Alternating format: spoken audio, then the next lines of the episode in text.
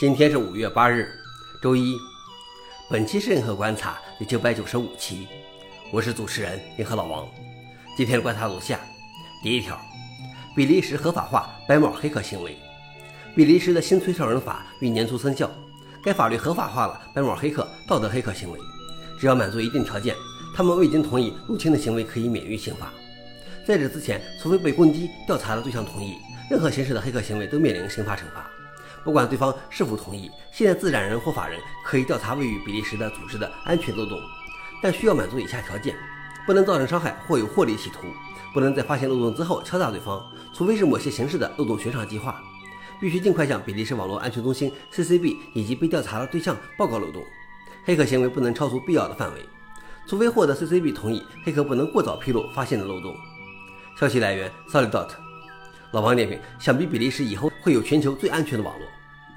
第二条是 TCP/IP 创造者谈其设计中犯下的三大错误。TCP/IP 的共同创造者温特瑟夫获得了 IEEE 2023年度的荣誉勋章。他接受采访时谈到了在 TCP/IP 设计中犯下的三大错误。第一个错误是认为三十二位对于互联网地址而言足够了，在一九七三年一百二十八位地址可能还无法想象。第二个是没有认真考虑安全性，如引入加密。RSA 算法刚刚实现时，该协议的设计已经冻结。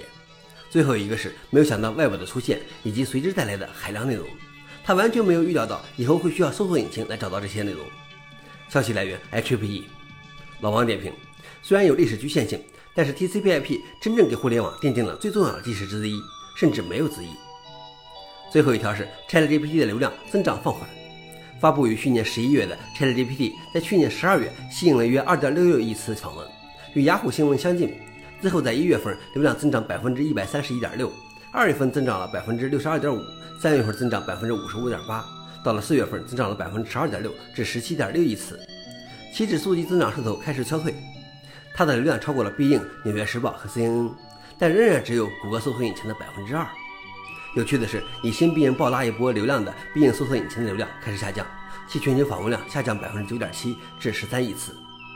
消息来源：SemilarWeb。老王点评：随着利用 GPT 的 API 的各个网站的出现，ChatGPT 的访问量下降在情理之中。但这并不能代表 OpenAI 的访问量增长放缓，也不能代表 AI 热情降低。以上就是今天的硬核观察。